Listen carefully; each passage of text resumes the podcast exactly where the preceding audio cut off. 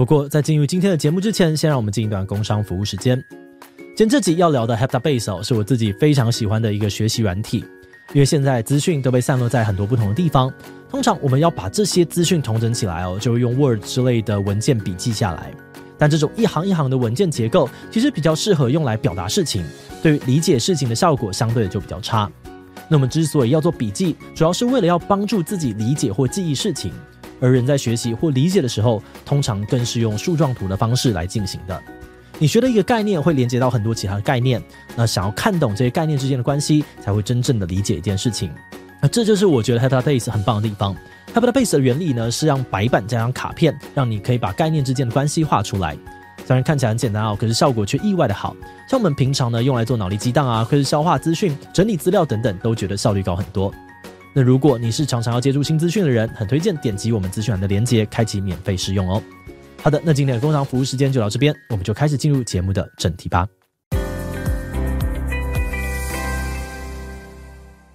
我们在进 YC 之前的时候，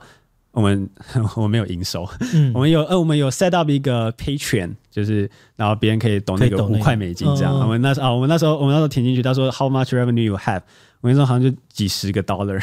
这样。然后对，然后然后就我们然后 YT 是三个月 batch，那我们的第一个 office hour 就是说。呃，那时候那时候我的 partner 是 Tim Brady，他是雅虎的一号员工，这样，然后他就跟我讲说，好，我们现在要 set 三个月后的 demo day goal，然后他说十万美金，这样就十万美金的呃经常性营收，嗯，然后我就想说，就是十万美金三个月，我们现在我们现在是零，这样，嗯，对，但在就是最后还是基本上有达有有达到这样，然后就哈，就是回头看就发现哦，原来它是这样的一个过程呢，就是说你怎么去。无限的专注在可能最重要的几件事情上面，然后，然后当你 set 了一个很 aggressive 一个很 aggressive 的 goal 的时候，那你就会用命的达到。对对，想也不是说拼了命，而是说你会开始去想一些。你之前根本没有考虑过的做法。嗨喽，大家好，我是志奇。那欢迎大家收听今天的强者我朋友。那今天恰好洋洋一样会跟我们一起来聊聊。大家好，我是洋洋。那我们今天邀请到的是一个绝对的超级强者，他今年只有二十六岁，但已经历经了两次从顶尖大学休学的经验。而且呢，他在二十三岁的时候就已经在美国白手起家成立了公司，甚至在没有任何外国身份啊，还有学历的情况之下呢，就被美国顶级的创业加速器 YC 给录取。那么今天邀请到的就是最近在生产力工具圈非常热门的笔记软体 HeptaBase 的创办人詹宇。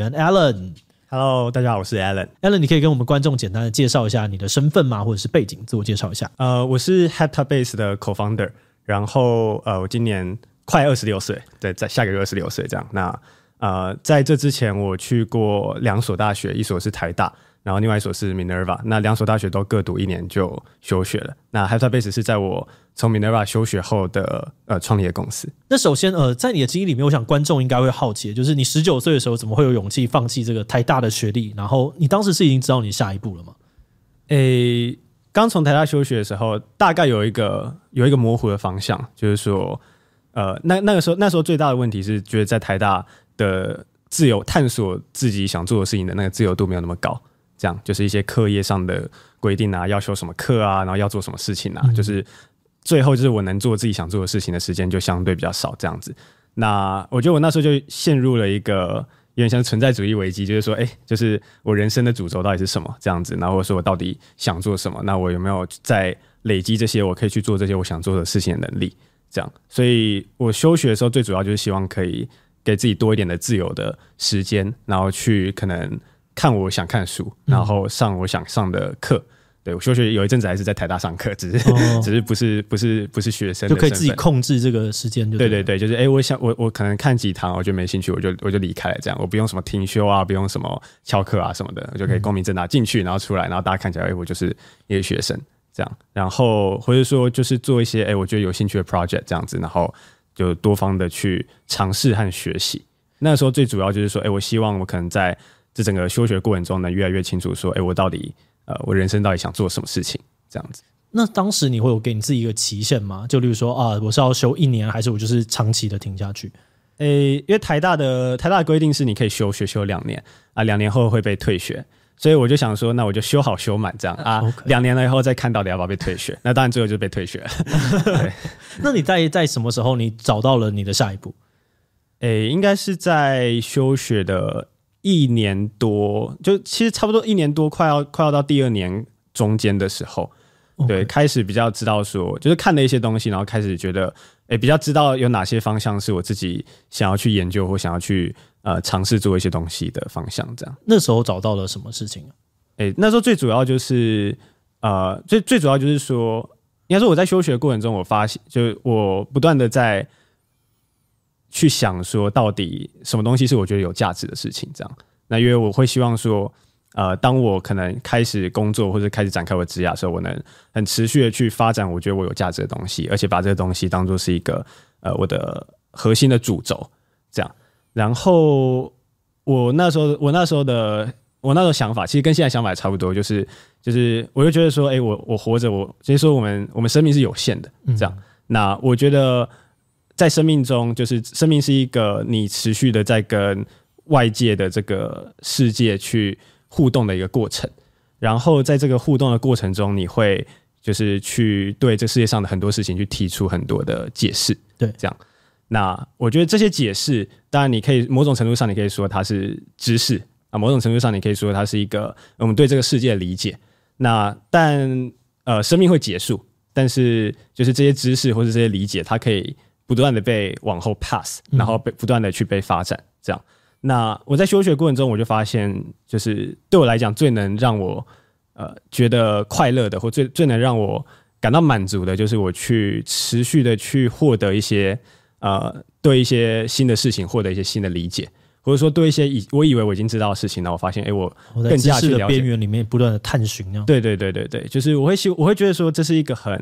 就是很很棒的一个体验。那当然就是说，这是一个，这是我的价值观，就是说，我认为，就我认为对我来讲，就是就是这个东西是特别特别有价值的，相较于我们就是生活中的很多其他事情。我认为，如果我们能对很多我们原本不知道的事情，或是不清楚、不理解的事情提出解释，或是获得更深度的这些理解的话，我认为这件事情是很有价值的。所以，等于是说，我在那个时候大概就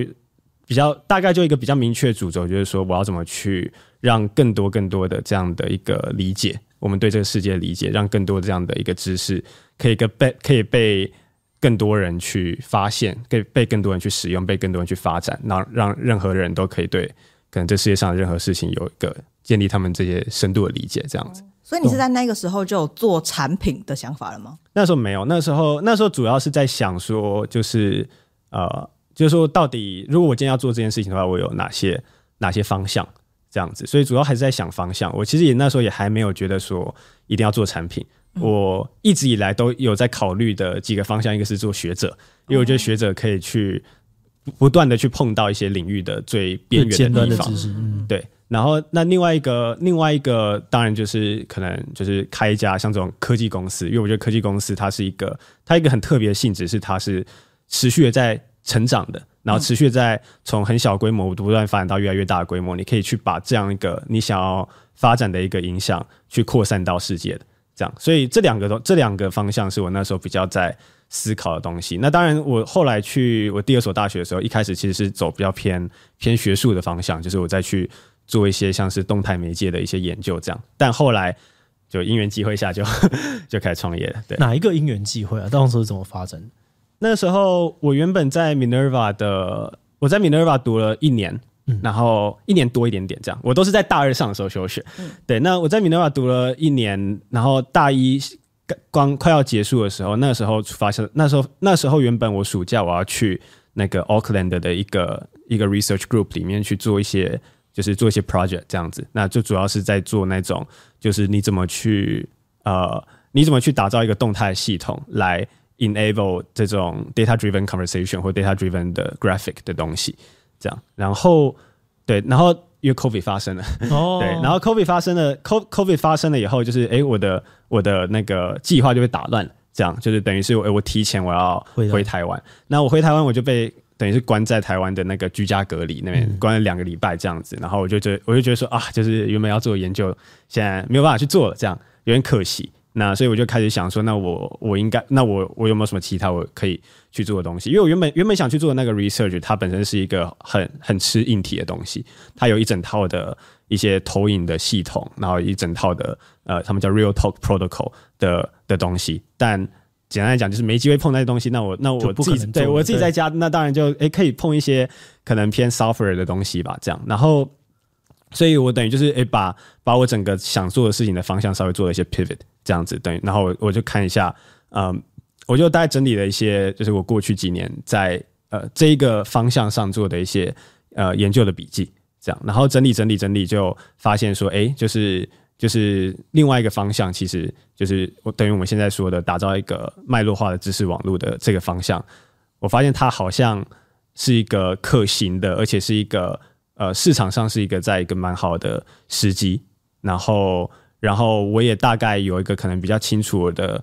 呃一个想法，是说这个东西如果如果我要去做十年好了，嗯，那我第一年要做什么？然后。前三年要做什么？前五年要做什么？那我们怎么去到可能到十年后的那个目标？就对这个东西的一个呃成像稍微比较清晰的，等于是我有一套 framework 可以去去商号去想办法破解这个问题。嗯，这样。那然后所以我就很兴奋，就说、好，那我那既然我没有办法在美国做那个东西，那我就我就来做这个东西，这样。然后就开始做做做做做，然后然后做完，然后后来 Minerva 大二上嘛，然后大二上我去呃就换到伦敦这样。那我就到，我就到伦敦，但是那时候就是脑中都在想我现在的这个这一个 project 这样子，所以就是后来就想说，好，那回来好了，反正脑中都在想了，我已经没有办法做其他事情了。对，但我有个很烦人的好奇，嗯，就是刚刚就是 Alan 说他在探索的过程当中，他其实是探索很多感觉不同领域的知识，对，然后你很享受那一个探索，就是学术边界那种感觉。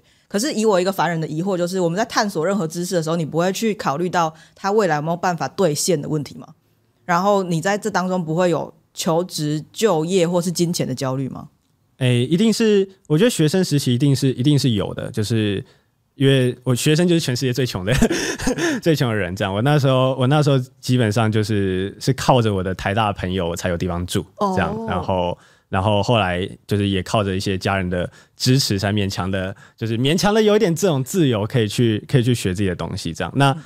我觉得就在那个时候，的确是蛮多人会去，呃，我的朋友和我的家人是会有点担心，说我这样一直在学自己的东西，未来有没有办法经济自主这样子。那我自己的情况是我我通我我其实没有到非常担心呃这件事情，因为。最主要还是对于，就是我对于我的 skill set 在市场上的价值是有一个有一定程度的认识的。嗯，就是呃，刚休学的时候，其实当然相较于我现在在做，我现在可能就没有那么 technical。但是我在刚休学的时候，我是一个比较 technical 的人，这样子就是会去做，就是研究很多技术，然后做很多技术，然后然后我大概知道说，就是在这种呃，我们都知道，就是科技现在正在就是进入所有的产业，然后去改革所有的产业，然后。对于这种就是有很就是对于这种 technical 的人才是需求其实是大于供给的，就你很清楚，你知道你有一个不会饿死的技能存在。对，我知道我如果真的有一天没钱的话，我可以去当软体工程师。对，然后对，大概是这样。还有，我觉得我对求学历求学历程也还是有一点好奇，因为就是。就就我们会看过你很多你以前写过的网志嘛，然后我们就知道你其实高中的时候就已经钻研物理，然后那时候你是靠就是物理的奥林匹亚保送台大物理的。对。然后如果以我们的角度看起来，好像会觉得说这好像已经是政府提供给有天赋的学生一个能够让他们发挥能力最好的选择的。对对对对对。那呃，好像我们已经给这些有天赋的学生一个自由或是比较符合兴趣的管道了。为什么你这样进到台大物理之后，你？学一学，还是发现你想要休学？我觉得是，我觉得是这样，就是呃，这是我自己的一个个人的，我比较习惯嘛，或者说我 我我我有时候就会去胡思乱想，去想这些事情。但但我很常会去呃，就是就有点像跳出来看，这样就是说，就是说，如果我现在继续做我现在在做的事情，那十年后我会在哪里？三十年后我会在哪里？我会变成一个什么样的人？我会进到什么样的环境？然后我对我自己的一个观察就是说，就是我的价值观和我的思想非常，就是不论我再怎么尝试的去保持它的独立性，它对于它受到环境的影响是非常大的。嗯，这样就是我我在哪所高中读书，我在哪所大学读书，或是我在哪家公司就业，一个生物的限制。对，就是所以，我所以我在那个时候，我就会去一直在思考说。就是我一直在思考一个问题，就是我继续做我现在做的事情，我接下来会进到什么样的环境？嗯，那在这个环境，他们的文化和价值观是什么？然后这个环境他们的工作模式、工作形态是什么？他们是怎么做事的？那这件事情是不是就是我想要的？就是我接下来到底想要过什么样的一个一个人生？这样，然后呃，那当然就是在当时对像我这样的这样类型的人，其实，在台大也是有不少这样。那所以大道路其实蛮明确的，就是说你可能毕业以后，你可能去呃，很多人就是出就出国，出国读硕士。那出国读硕士或者出国读博士，那你你一种情况就是你读一读读一读，然后你有那个签证，你就开始去大科技公司工作，嗯、或者说你读一读读一读，然后你呃你去做读什么 PhD，但读很久以后，你发现哎、欸、学界你没有你真的没有很想继续待学界，我也看过很多物澳的学长就是这样，然后就蹦，然后又又跑去。科技公司 工作，然后然后到到大科技公司开始工作以后，就是他你就会这样升升升，但你会到发现你升到某个阶阶段的时候，你就发现哎，好像可能上去了，有点难再上去了。对，然后然后另外就是说，好，那人可能在可能三十岁的时候就会开始有一些其他的东西，那工作的这些东西也不再是自己的主轴，然后一些家庭啊，一些什么的，然后应该说我我从我我十我刚休学之前，其实我脑中就一直在。在想这个画面，就是说，好，就是我现在，我现在三十岁，我我现在四十岁了。那那如果我现在继续做我现在做的事情，我到时候我我的人生会长怎样？那这是不是我真的想要做的事情？我是不是真的想要过这条路？还是说我没有什么其他的过法？比方说，我有没有什么方式是可以去自己去主导一些我认为有价值的东西，或者说去研究一些我很感兴趣的东西？然后呃，或者是说。呃，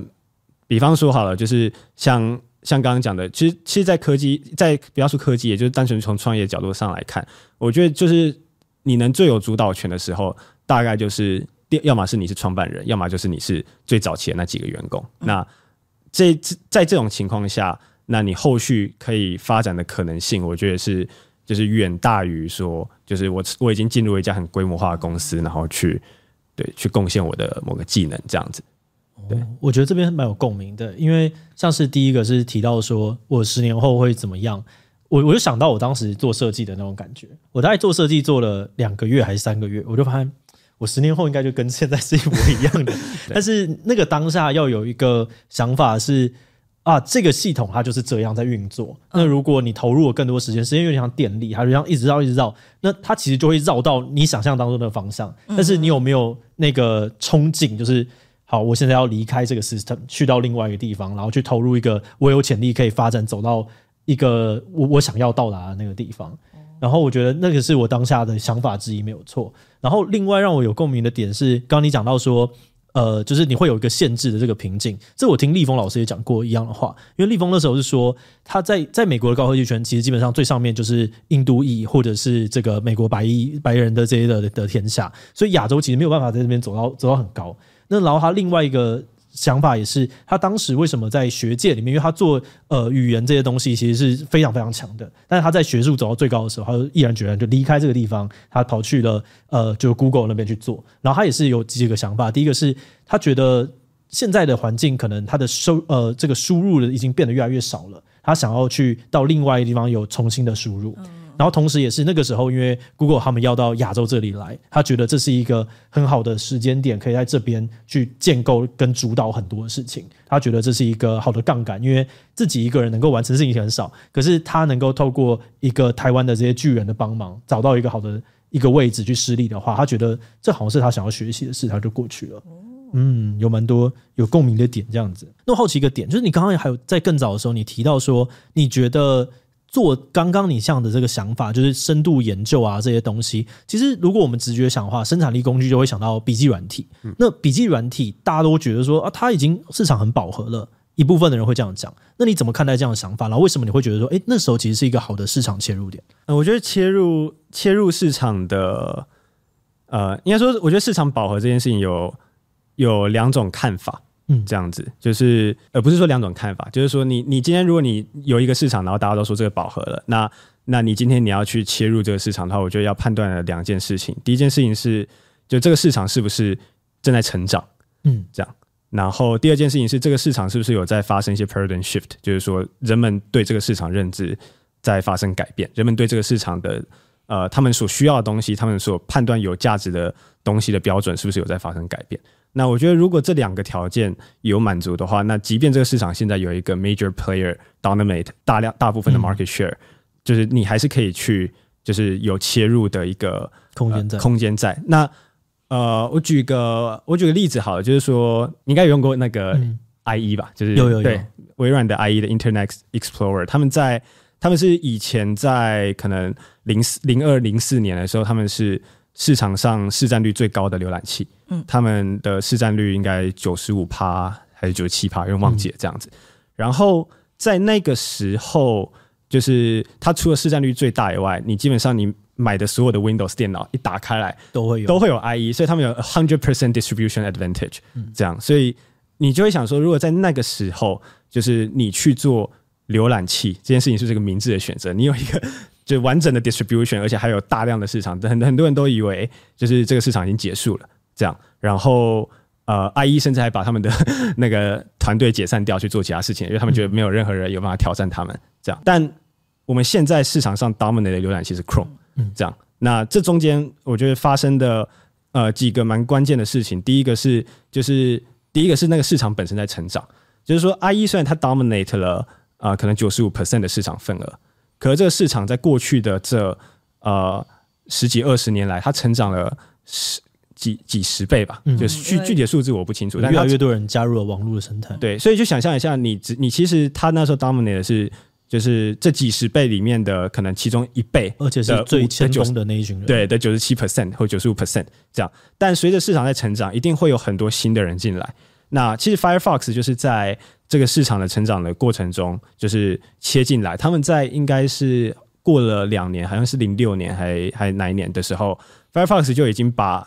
已经拿到了大约二十 percent 的十几二十 percent 的市场，然后 IE 他们的市场份额降到大概七十三 percent 这样。那所以，所以这是我们刚刚讲第一个前提，就是说，如果这个市场是在成长的话，那你你一定还是有一个进入的空间。只要你有一个相较于市场的 major player，你有一个自己的独特的价值主张。那第二个第二个发生的事情，应该是可能是在零八年的时候，就是 Chrome 出现了嘛。嗯。然后就 Google 去 launch Chrome，那时候 Google 还是一个相对小的公司，它不像是我们现在熟知的巨头。Google 变成巨头是在那之后，就是你它才会变得，它才变得就是现在这么巨大。这样。那但是，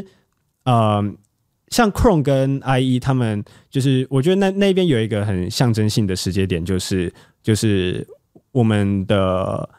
等于是计算我们我们的这个市场，它逐渐的在从所谓的 desktop 这种 desktop 的 app 转成 cloud cloud computing，就是 web app 开始出现，就是说呃 Chrome 它有那时候他们做了一个一个技术是叫 V 八 Engine，然后是专门去。就是高性能的去 run JavaScript 的一个技术。那其实你可以想象说，就是像透过这样的技术和这样的一个新的性能，它 enable 了很多新的可以 run 在就是网页上的 application。嗯。那可能在那更之前，大部分人上网最主要还是以看待静态网页为主。嗯。然后或者是说，呃，大家可能会玩一些 Flash 的游戏，但是这些东西能不能这些东西这些技术其实还不够成熟到足以去。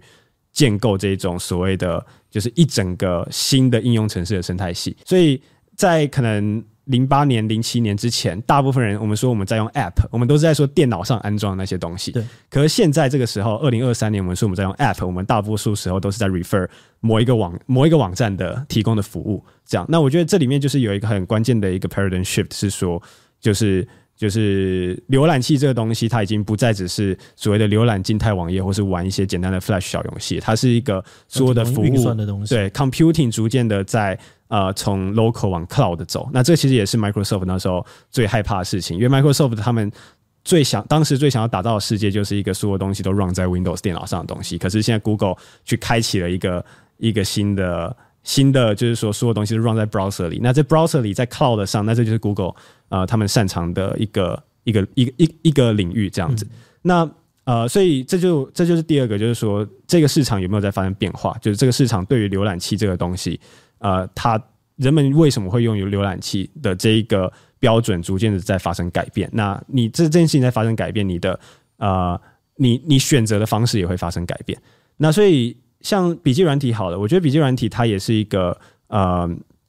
就就如果我们用同样的一个标准去看笔记软体，那那你可以说，就第一个就是这个市场有没有在变大，有没有更多更多的新的人？你会预期说，哎，十年后这个市场相较于现在它变大了多少？这样。然后第二个是，就是这个市场，就是那些用笔记软体的人，他们现在最关注的事情，就是他们关注的那个价值主张是什么？他们判断什么是好的笔记软体的方式，是否有跟十年前有不一样？这样，那。以第二个问题来讲，好，这个其实我之前之前应该有在其他访谈有讲过，就是，呃，就是我认为，就是笔记软体这个东西，它正在从原本的所谓的以备忘或者是以保存一些资讯为主的软体，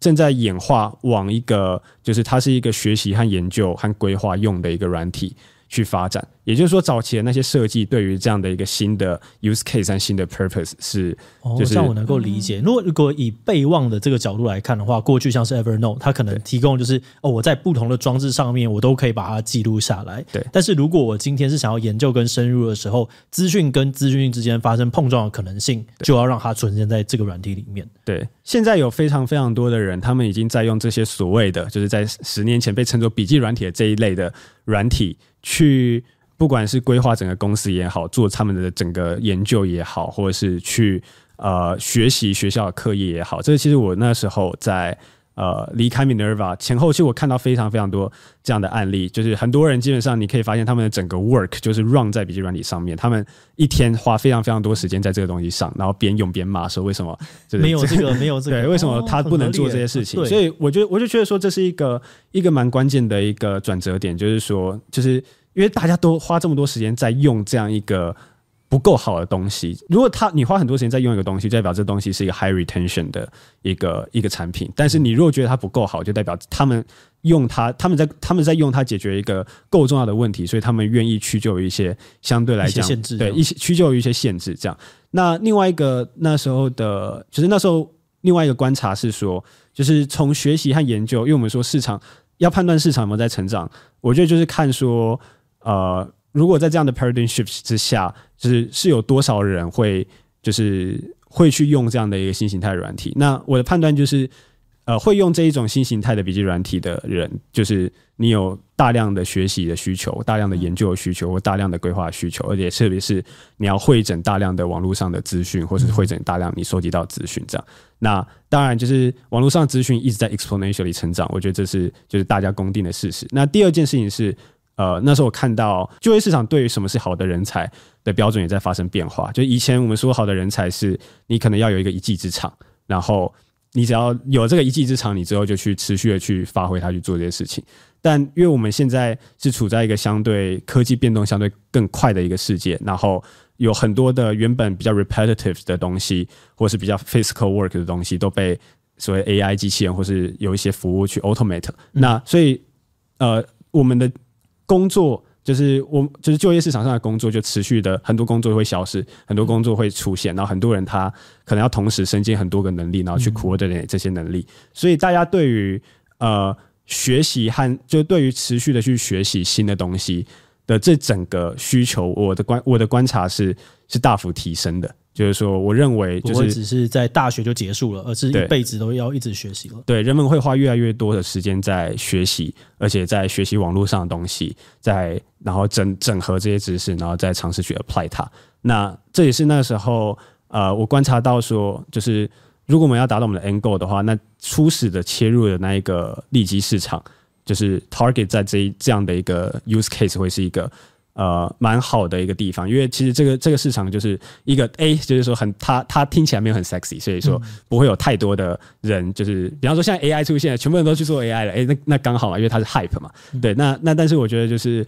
没有人关注它，对，我可以慢慢一直对，没有人关注它，你就可以提前的去建立你的领先者优势，这样，然后对，然后再加上市场的整个变动，我们就可以比较好的去掌控我们迭代的一个节奏。你刚刚讲到了一个有趣的事情，就是你的 end goal。那这 end goal 应该跟极致的学习体验是有点相关联的。就你可以跟一般的呃观众大家描述一下，你觉得极致的学习体验是一个怎么样子的过程呢？应该说，如果 personally，就是我在学习的时候，我会觉得，就最好的学习体验就是你在学习你足够感兴趣的东西。嗯、这样，就是你你你对这件事情足够有兴趣，那你的学习体验就很好。比方说，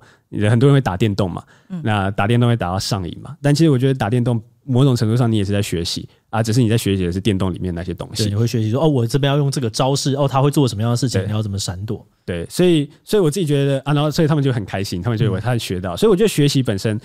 就是一件很快乐的事情。如果你在学的是你感兴趣的东西，那呃，对我来讲，极致的学习体验就是你持续在学习这些你感兴趣的东西。那那当然就是说，如果从方法论来讲，就是我觉得怎么样的学习方法会是比较好的的话，呃，我自己呃，但这这一某种程度上也是融入在，就是可能我们在设计产品的时候去引去融入的一些思维，就是我在学习一些东西的时候，我会很很常去把一个比较大面积的一个主题去拆解成很多很多的知识点，然后去厘清这些知识点之间的关联性，他们之间的逻辑论证，他们之间的推导关系，他们背后每个知识点背后的脉络，这样，然后去重新去。就是重新去 rebuild 这样的，去去在脑中去把这样的一个架构 rebuild 起来，那我就会觉得说，哎、我现在对这个东西，呃，比一开始更加理解了，因为我知道所有东西之间他们的关系是互动的模式用对。哦，那这些呃，就这个体验，假设说你要把它应用到 Heptabase 里面的设计上面的时候，你大概做了哪些事情，帮助 Heptabase 不只是一个一般的备忘录的笔记软体？诶、欸、Heptabase 的话。呃，我们我们首先就是因为我们的产品，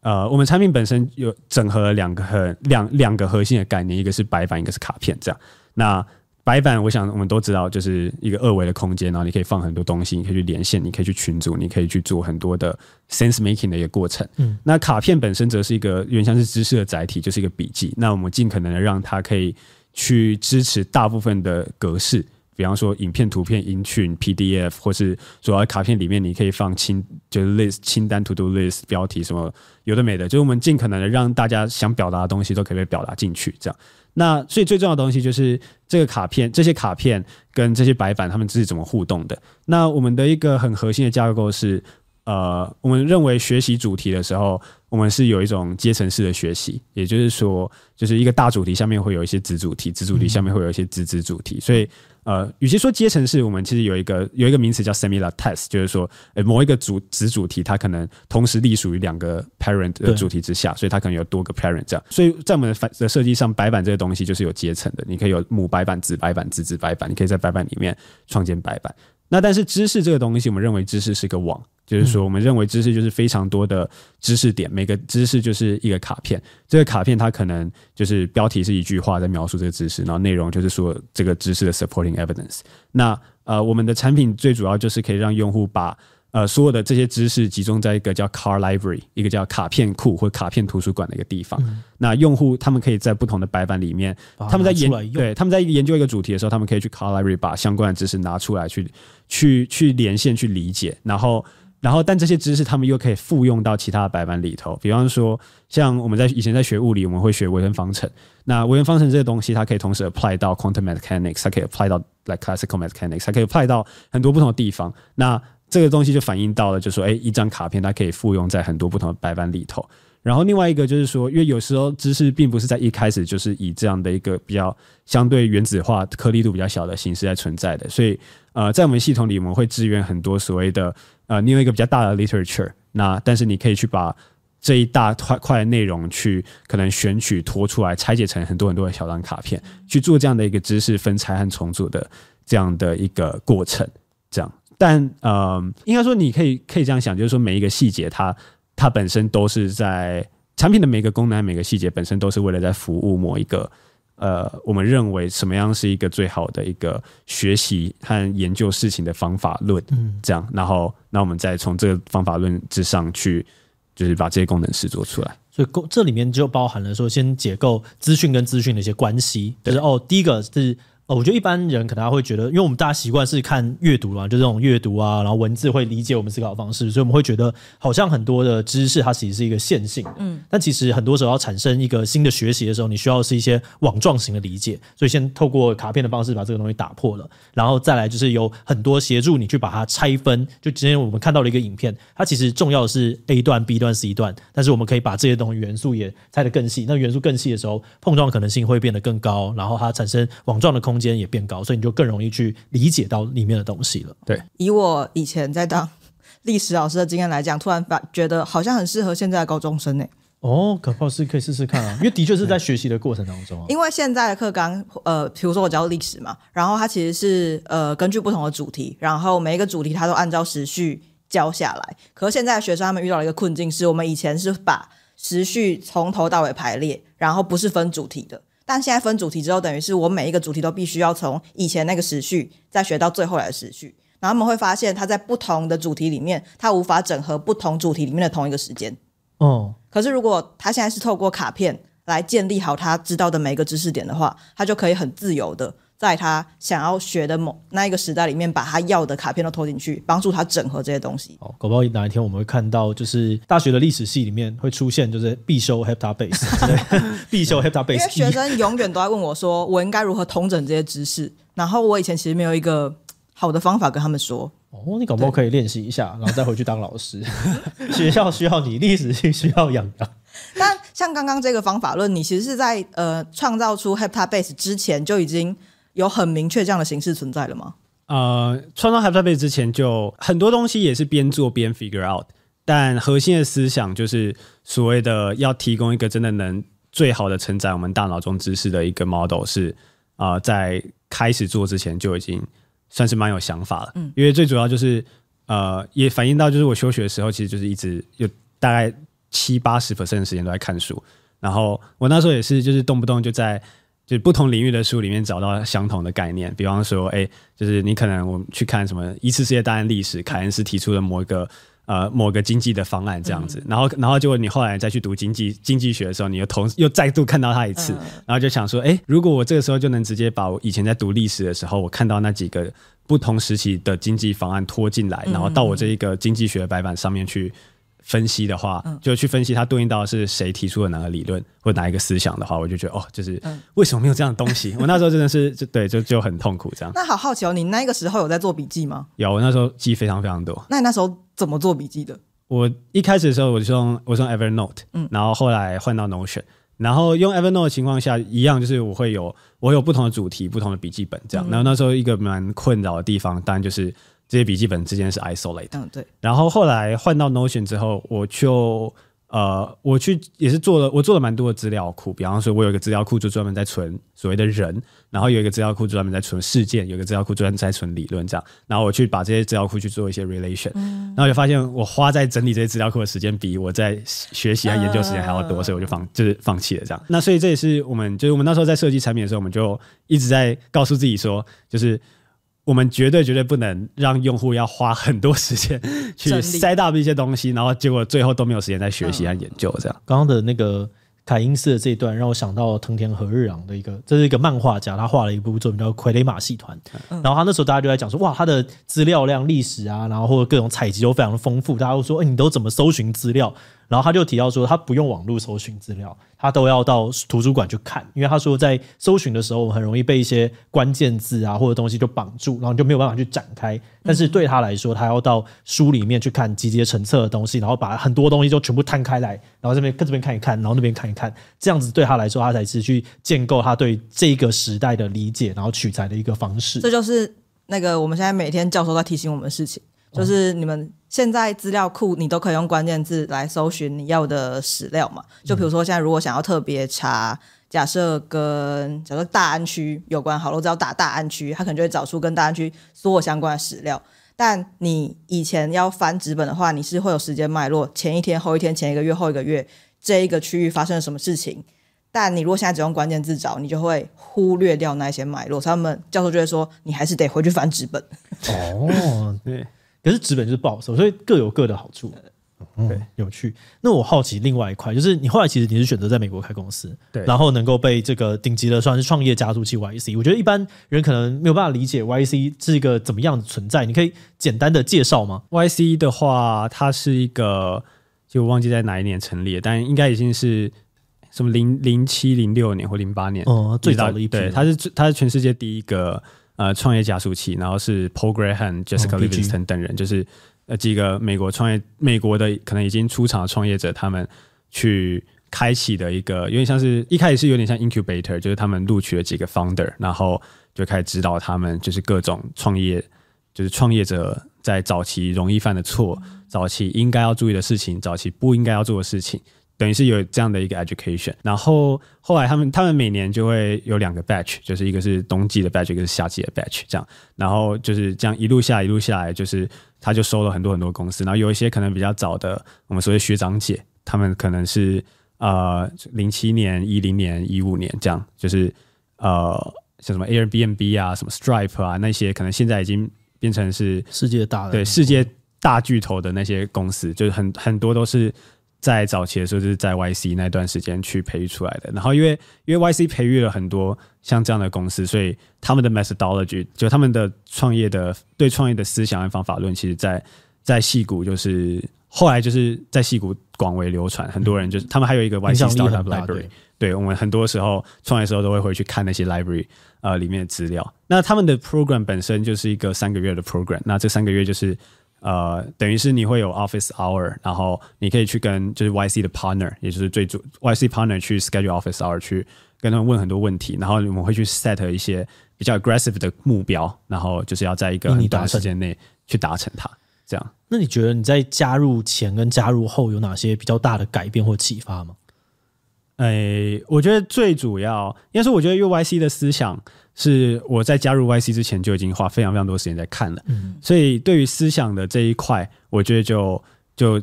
差别就还好。对，我觉得最大差别还是，呃，第一个就是他让你知道说，就是你能在一个很短的时间内做到事情，其实比你想象中还要多很多。我们在我们在进 YC 之前的时候。我们 我们没有营收，嗯、我们有呃，我们有 set up 一个 Patreon，就是然后别人可以懂那个五块美金这样。我们那时候啊，我们那时候我们那时候填进去，他说 How much revenue you have？我们那时候好像就几十个 dollar. 这样。然后对，然后然后就我们然后 YT 是三个月 batch。那我们的第一个 office hour 就是说，呃，那时候那时候我的 partner 是 Tim Brady，他是雅虎的一号员工这样。然后他就跟我讲说，好，我们现在要 set 三个月后的 demo day go。然后他说十万美金。这样就十万美金的呃经常性营收，嗯、然后我就想说，就是十万美金三个月，我们现在我们现在是零这样，嗯、对，但在就是最后还是基本上有达有有达到这样，然后就哈，就是回头看就发现哦，原来它是这样的一个过程啊，就是说你怎么去无限的专注在可能最重要的几件事情上面，然后然后当你 set 了一个很 aggressive 一个很 aggressive 的 goal 的时候，那你就会。用拼了命的达到，对对，想也不是说拼了命，而是说你会开始去想一些你之前根本没有考虑过的做法。那那时候你怎么想的？诶，那那个时候，呃，应该说我们我们我们在创业的时候，其实很容易有很多的 distraction，就是比方说你要什么 fundraising 啊，或者是你要什么，就是参加什么 meet up 啊，你要去关注什么东西啊，或者说你要下广告啊，什么什么的。然后，呃。在 YC 那三个月，其实我们收到的一个一个建议就是，不完全不要去做这件事情，不要去想什么下广告，不要去想什么就参参加太多有的没的的活动，然后不要去专注做产品，对，不要去不要去那个找找什么投资人什么的。如果有投资人来 reach out to 你，你就跟他说，我们在三个月后的 demo day 的前一两周，我们把所有的 meeting 排在那个时间。但在那之前，不要见这些投，不要见这些潜潜在投资人，这样那。那要做什么事情呢？就是，呃，像我们的情况，我们是一个就是 consumer SaaS。那我们的情况就是，我们最重要的 metric 就只有一个，就是 retention，就是我们的用户的留存率是多少，这样。然后我们要怎么去，就是持续的去 iterate，去提高呃这个 retention 这样子。然后第二个是我们就是要搞清楚到底就是我们的用户是谁，然后谁不是我们的用户。所以我们要有我们我们那时候就要想一套机制去 filter 出。就是我们要 target 的的族群，这样。那那时候做了一个比较 counterintuitive 的东西，就是呃，因为很多产品，就我相信，就是现在很多我们在用网络产品，我们都会去就是免费试用，或者说，哎，他可能提供一个免费版等等等的这样，然后就哎呦，很多很多人去用这样。但我们做的一个比较 counterintuitive 的做法，就是我们完全不要有很多人用，我们也不要提供免费试用，我们也不提供任何的免费版。就我们甚至连月费都没提供，我们那时候就只提供所谓的年费，这样。那当然现在已经有什么免费试用月费，但这都是后来的事情。在那个时候，那个非常早期的情况下，用户要用我们的产品，他们要 sign up 一个，他们要付一个年费。那他们付了年费，他们开始使用，如果他们不满意，他们可以申请退费。那退费的时候，他们会有一个表单，然后他就去讲说为什么他要退费，这样，那我们就把它退。那这个东西它的做法，当然就是那个时候早期，哎，我们有些用户，有些那时候那时候很想用我们的产品的用户有点生气，嗯、然后我们想说，哎，这真的是对的做法吗？但我们后来就是透过这个表单，我们就很清楚的知道那些，就第一个就是你付费了，结果你又退费，你付费就代表你足够想要用这个产品，你有一个核心的理由，那这个理由是什么？那第二个是你退费，你退费就是代表说你认为这个产品没有办法解决你那个问题，那这个原因又是什么？那这两个资讯累积的越多，我们就能这个价值超级高。对，我们越能在一个非常非常高的频率之下去把产品迭代到一个市场上更接近 product market fit 的位置。嗯，而当你接近的 product market fit 的时候，你的 word of mouth 就会更强，然后用户就会更多人来用，而且他们来用的时候，他们就会 retain 的更好，retain 的更好就代表你的。就是因为我们所谓我们说要成长，要成长的前提，第一个是你 acquisition，一个是 retention。但如果你 retention 很差的话，你 acquire 再怎么好，你都是一个 lead bucket。所以呃，所以我们就是专注在利用那一个表单里面我们获得的所有的这些 insight，然后我们做了一个，就是我们做一个非常高频率的一个一个迭代。我们基本上每天都在发版，然后每天都在调整。然后我们很多用户就发现说，哎，你怎么有办法迭代这么快？他们说这个是他们此生未见的一个速度。嗯，这样那。嗯，因为毕竟大部分人，他们如果买了一个产品，就代表这个产品已经可能足够成熟了。然后，然后，所以，然后这个产品如果已经足够成熟了，它迭代速度可能有时候甚至一个月才发个一版这样子。但，但他们那时候就看到那个 rate of improvement 是，他今天才讲说他一件事情很痛苦，两天后那件事情就已经处理好了，一个功能就完整了，然后融入到我们的产品里面的其他功能的工作流这样。那所以，呃，我觉得就是在这样的一个极度压缩的一个环境之下，呃，你去做这些可能。呃，我如果我今天资源很多，或是说我今天时间很多的话，我可能会采取一个比较保守的做法。但这样的情况下，可能我能就是成长的速度就会就下降下降很多。哎、嗯，但你们当初制定这个付费策略的时候，你们的目标就是希望得到这样子的回馈了吗？哎，对，我们目标就是我们目标是得到回馈，哦、然后用这个回馈来 optimize retention，然后用 retention 来 drive 我们的 growth 和 word of mouth。我觉得这个回馈是蛮重要的事情，就是。它是一个要怎么讲？有的时候大家会去做一些可以做，然后但是不太重要的事情，然后但这个就是你会很难判断，但它其实是一个重要。但我觉得首先你得你能够想到你设定这样子的付费跟退费机制，能够得到这样子的，能够促成这样的回馈机制，这个连接其实就是有需要想一下的事情，它不是一个很直觉的事情。对，直觉的事情就是说、嗯、啊，你拿你的 funding，你开始去大量的买广告，然后看看能不能在 demo day 前冲到那个数字，这样这是直觉的事情。但这个直觉。的做法最后就会产生很糟的下场，就是你产品没有变好，你钱你钱烧的很快，然后你的用户一直在流失。哇，好有趣！然后再来，我要问一个，就是有一点就是小细节的部分，就是我回去翻你的网志嘛，就看到你以前有讲过一件很小的事情，就是说你在高中的时候，你的社会课成绩不知道是国中还是高中，你的社会课成绩曾经就是三次段考平均不到六十分，然后你还去拜托老师不要把你当掉。我有过这种事，后来我就被当掉了。我我我高中历史有一次好像是。考了四十一分还是什么的？可是现在如果去看 Allen 网志的话，会发现他现在读超级无敌多，甚至是历史，然后商业各式各样，就是我们现在所谓的文科、呃、文科的知识。那这是好奇你怎么看待你自己这样的转变？嗯，就是我觉得是这样，就是说，我觉得学我我学任何事情，我都会希望我有一个明确的动机，这样子。那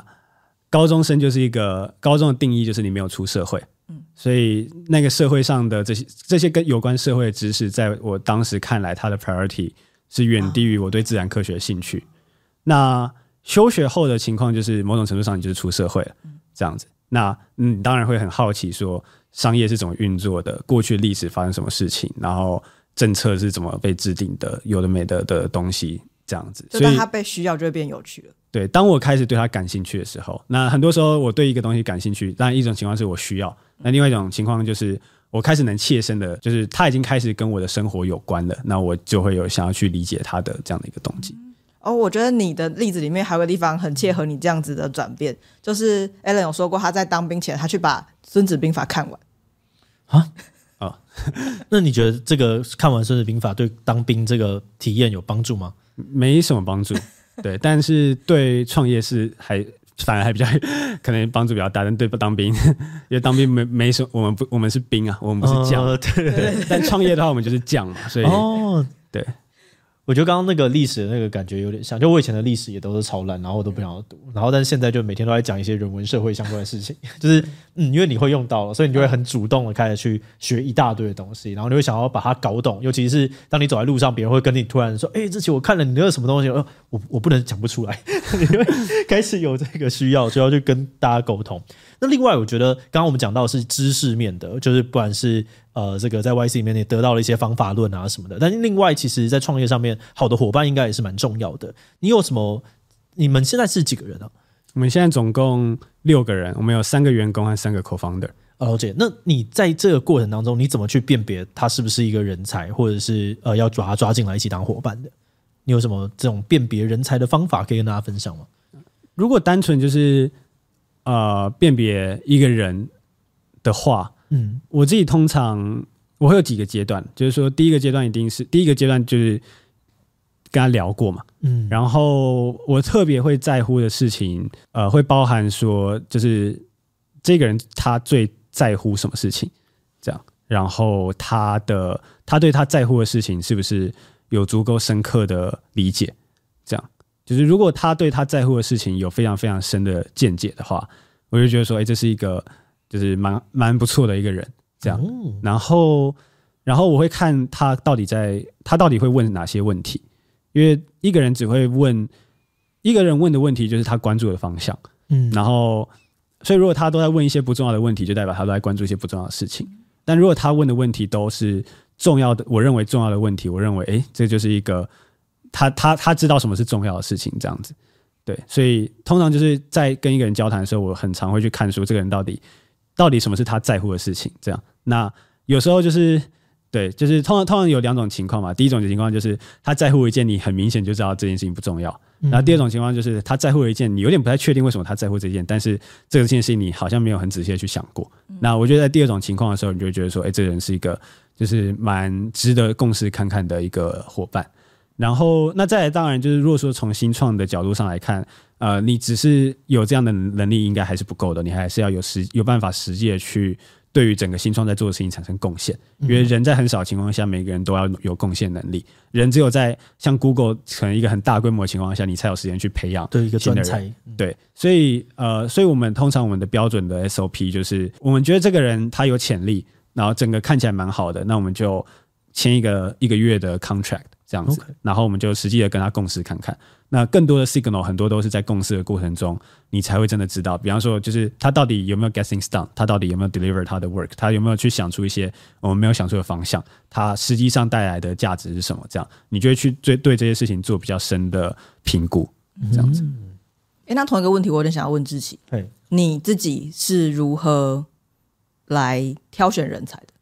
挑选人才，或者是你当初在跟轰天雷合伙的时候，你们如何判断彼此是一个能够合伙对象？哇，那个时候真的是没有想过要创业。呃，轰天雷是我的合伙人，然后我们那时候没有想过要创业，我们只想要做一个小小的的的设计公司，然后一起做一个工作室。所以那时候完全就只是功能取向，就是哎、嗯、啊，你做计划，然后啊我做设计，然后看起来两个人搭在一起，然后讲话频率可以 co-working，然后我们就做了。嗯，那个时候就是这么的单纯。那你现在我觉得说这个这个合作对象好像。捡的蛮好的，这样子吗？我常常觉得蛮幸运的、啊，哎、欸，人生不小心捡了一个哦，智商很高，然后很有行动力，然后跟我很互补的一个人，我超级常这样讲，然后每次都会有，呃，每次都会有一些或呃，算算是外面认识的朋友，然后他们就会说，哎、欸，我们有听说过，就是你跟你的这个 co-founder 合作非常的顺利，然后很强，很多人都会提到你们的结构，巴拉巴拉，你你到底怎么辨识到这个人？我想，嗯。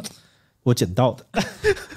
然后我说这好像就是运气。我当时真的是没有发生什么事情，对。可是我觉得，呃，如果是到我现在，我要去辨别一个人厉不厉害，我我倒是会有一些一一些方法，就是像可能刚刚讲到，就是哦，去了解说，哎，你你到底在乎什么，然后以及你在你讲的这个在乎的事情上面，我有没有什么方式可以去验证你真的投入了蛮多的心力去做。例如说，有人会很讲讲说啊，我很在意这个长期投资啊，放长线，但是他其实每天都在外面就是当冲冲来冲去，你就知道说他他们有很在乎啊。那或者是呃，别人为什么会判断这可能基基频道他们是真的，我们有真的有在乎一些社群上面的讨论，然后我们在意一些长期性的价值，是因为我们在很多的选择上面，我们没有去做那些短期可以产生极大流量的事情，因为我们知道我们这些东西我们不能去做它。嗯、那另外，我觉得还有一个点是，我会在乎这个人旁边跟的到底是谁。就是我觉得在创业的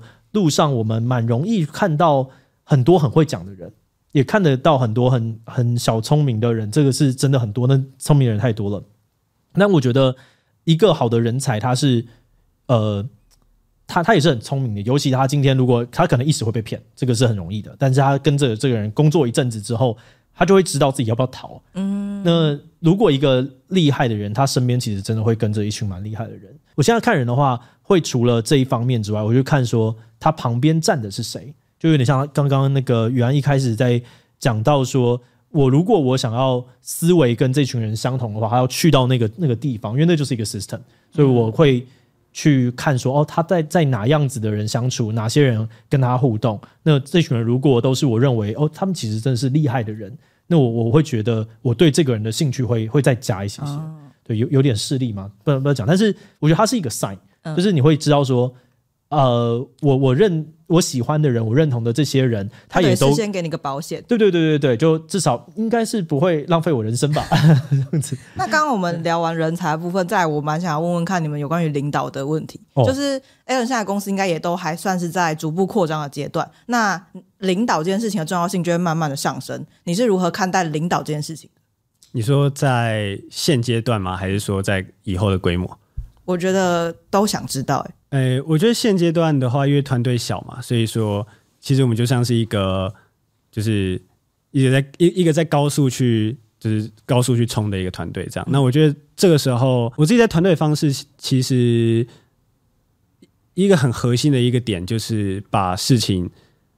弄得非常非常清楚，而让大家知道说，我们现在在做的东西跟我们的这这整个核心的方向，它的它的关联性是什么。然后我通常会设计一些，就我会去整，我会去建构一些 framework。然后我就举个最简单的例子来讲好了，就是说，我们公司的一个核心目标就是我们要建立深度理解，然后我们要打造脉络化知识网络。那但从我的角度上来看，这这个东西不是一个 actionable item。那我们要把它 turn into actionable 的 item 的的中间，我们就要有一套 framework，可以把这样的一个 vision 转换成我们实际 day to day 在。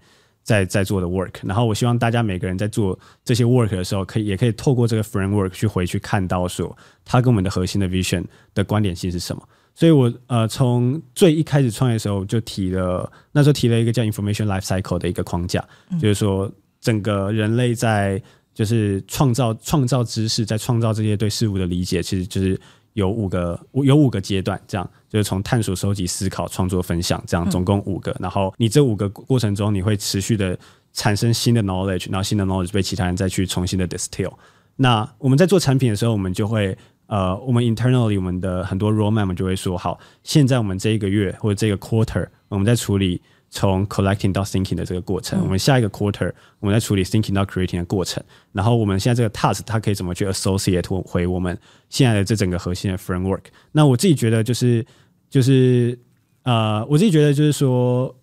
对我来讲一个非常非常重要的，我一直在审视我的标准，就是我有没有我我的这个核心的 framework，我是不是有。持续的去反复的去强调，因为当一个东西你强调，你只强调一次的时候，别人很快就会忘记。嗯，你强调一千次，你每个礼拜的 weekly meeting 都强调，或者说你每次我们开始做一个产，我们做一个新功能了，大家问说为什么要做这个新功能？那我们可以很明确指引回，就是因为它在这里，对，因为它在这边，嗯、因为我们现在离我们的 goal，我们的 goal 在这边，我们现在在这边，我们下一阶段要到这边，那我们要做这些事情，所以我们才能跨过这一条线。这样，那我觉得从我的角度上来看，这是我。呃，这是我最重要的工作之一。这样，那再来，当然就是说，具体到实际上执行的时候，就是我觉得，就是说，从从专业能力上来看，就当然最创业最早期你可以自干，但是就是随着你开始有些东西变得比较专业化，比方说有我们设计师就是我们全公司最擅长设计的人，我们工程师就是我们全公司是最擅长。写写程式的人，这样，那我当然就不可能在专业能力上能会去比这些二十四小时都在投入这些这个领域的人还要厉害。那我会尽可能的把我的贡献着重在呃我们的整个 review process，也就是说，呃，在我们公司，对，在我们公司就是不管是我的 co-founder 还是我的员工，都会都会有很长经历经历的一件事情，就是他我们会我们会 one on one，然后然后比方说设计师有一个新的想法，他有一个设计，然后我们就开始 one on one 讨论。那当然我知道说。呃，我知道说设计师他一定他设计有他的想法，那但我也不会真的说说说什么呃要照我的想法去做，但我就一直一直问他一大堆问题，我就一直问一直问一直问，然后然后然后他就会发现说，哎，这个问题他没想过，那个问题他没想过，那我又说好，呃，我们要这样设计可以，但是我们要确保我们每一个我刚刚问的每一个问题，我们都有一个明确的答案，这样子。然后对工程师来讲，呃，工程师有时候也是，就是说可能在做一些技术上的选择的时候，呃，我我也。会尽可能的去大概了解一下，说现在这一部分的工程它怎么回事。然后，比方说，哎，我们我们可能要做一个，比方说，think conflict 的方案。然后，哎，这个方案我们有我们可能有两种做法，一种做法要一个礼拜，一种做法要一个月。然后两种做法的方式不太一样，那我就会去跟工程师可能去了解一下他完整的思考的脉络和 detail，然后看看看有没有办法 identify 出一些我觉得这个地方好像有点模糊的东西。所以我我我蛮大的一个呃一个工作就是。去有点像是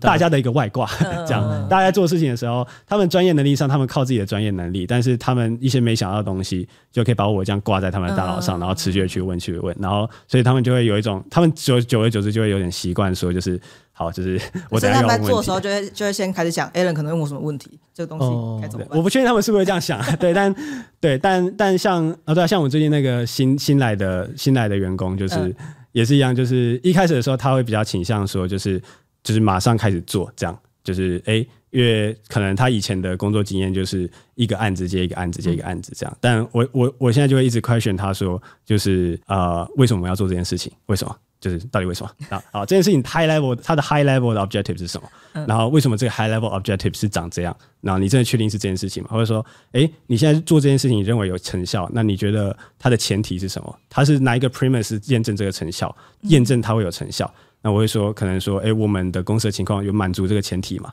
那如果没有满足的话，你要怎么去验证？或者说，就是你你的可能一年后，你的整个你现在的职责，整在一年后，你希望达到什么目标？那我们现在做这件事情，我们怎么去？Link back to 我们，你这个职责在一年后要达到的那个 milestone，这样我就会很多时候去问，然后确保大家在就是一个轨道上。对，做事情之前一定有就是知道说自己到底在做什么事情，因为不然我觉得很多时候如果我们不去想清楚的话，我们就会等于是比较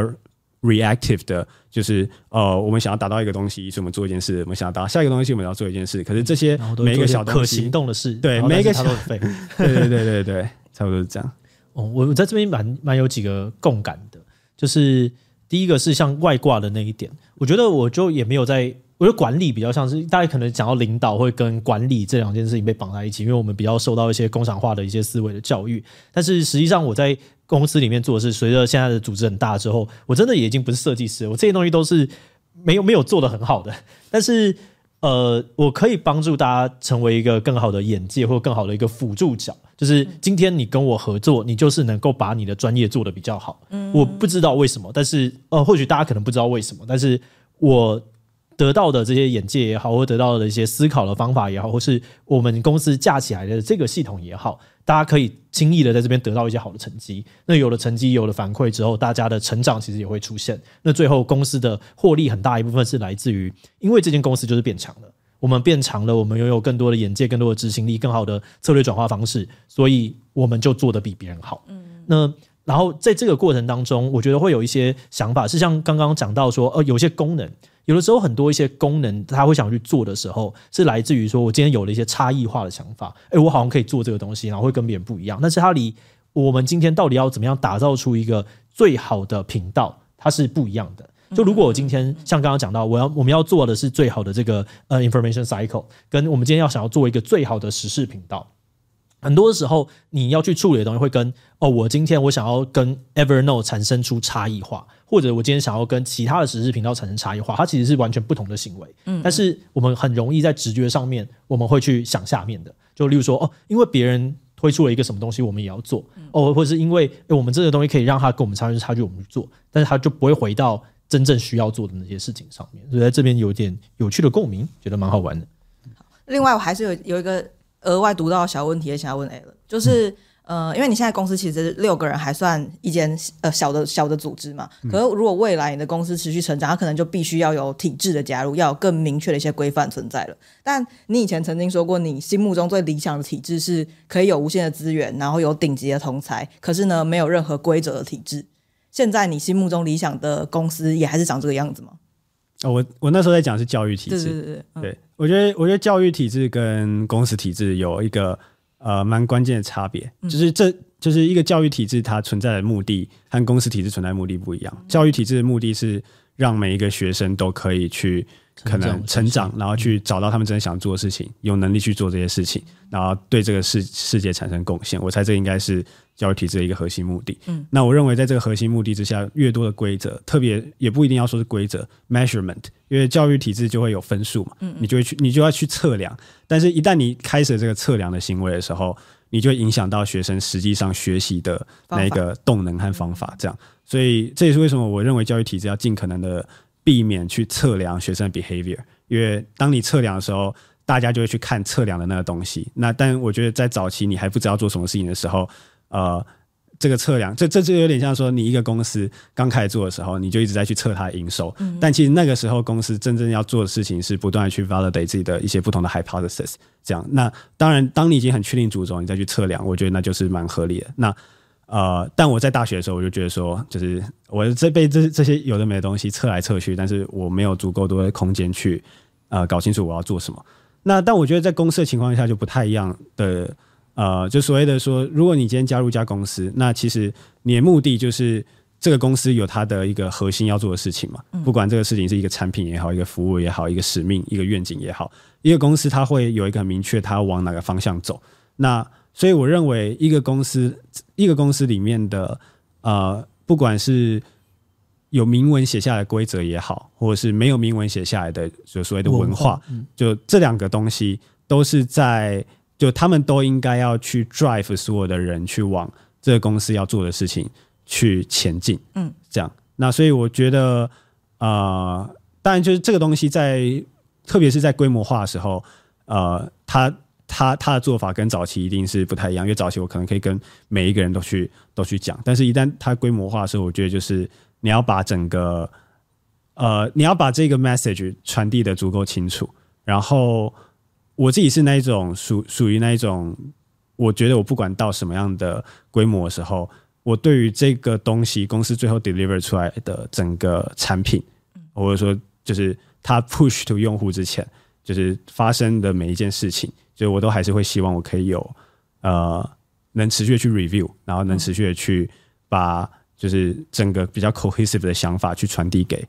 给其他人这样。嗯好了，OK，那今天呢就很谢谢呃 Alan 来跟我们聊聊，那今天就这样子啦，拜拜，拜拜，拜。